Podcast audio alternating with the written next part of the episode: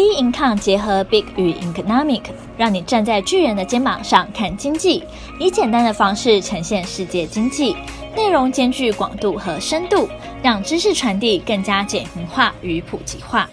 各位听众好，欢迎收听小资新天地。今天的主题是行为经济学指出你我的投资病，Beatles 重新定义了摇滚，Apple 重新定义了电话。而赛勒重新定义了经济学。二零一七年诺贝尔经济学奖得主赛勒博士提出行为经济学，指出一般人在投资时常犯的人性谬论。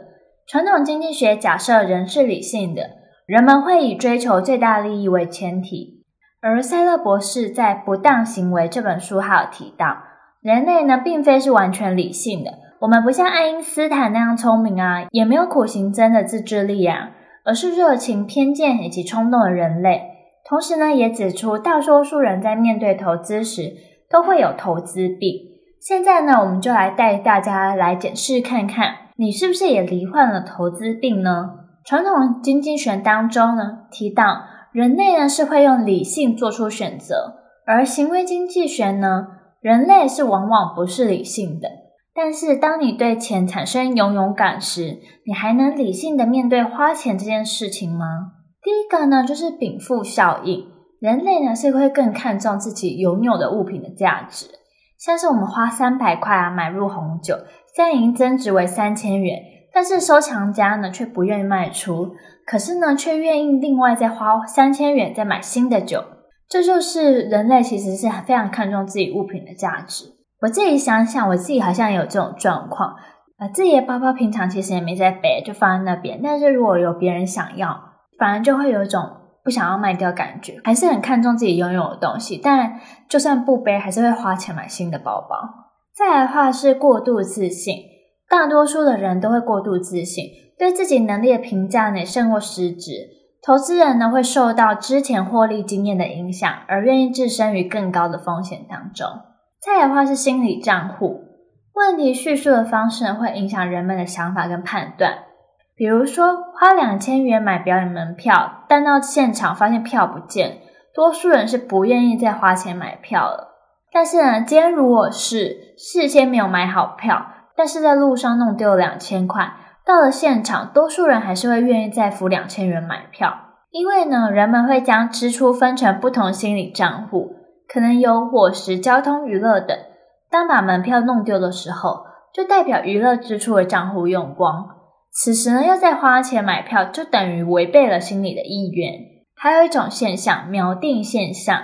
投资人呢，常常是固着于个股过去的股价高低，而以此数字呢来做决策。当人以某个价格买了一档股票，但之后股价呢开始下跌。会希望股价呢可以回到当初买的价格，等到损益两平才卖。这其实也是真的非常非常多投资人所有的心态嘛。最后一个呢是处分效应，投资人常常会提早卖出赚钱的股票，而死抱着赔钱的股票。这也是跟刚刚那个锚定现象是有相关的。为什么会抱着赔钱的股票呢？因为投资人呢还是希望可以等到损益两平的时候。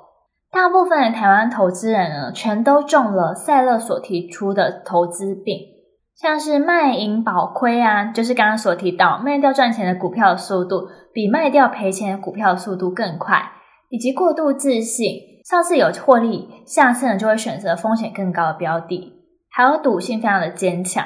当乐透头奖奖金超过五亿的时候，热门股交易量就会大幅的减少哦。并且呢，喜欢一路追高，越贪越平。由此可见，行为经济学可以广泛运用在生活之中，更能够在台股投资市场印证。人们往往会以自己的偏见作为投资判断的依据。为什么投资市场呢？有符合二十八十法则一说，只有两成的人可以赚得到钱。为什么只有两成的人可以赚到钱呢？人性呢是绝对的主要因素。也就是说，如果我们能够参透人性的盲点，不再坚持己见，而是客观的吸收专业的建议，或许呢，我们就能更聪明的思考，透过投资呢，让自己的生活品质来提升哦。那各位听众，你想想，你有犯了这些投资病吗？许多投资人也都拥有投资病，欢迎各位听众到我们脸书专业或是 Instagram 跟我们分享看看，你还有什么其他的投资病吗？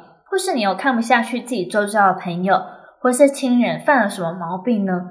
都可以来跟我们分享哦。那我们下回见喽，拜拜。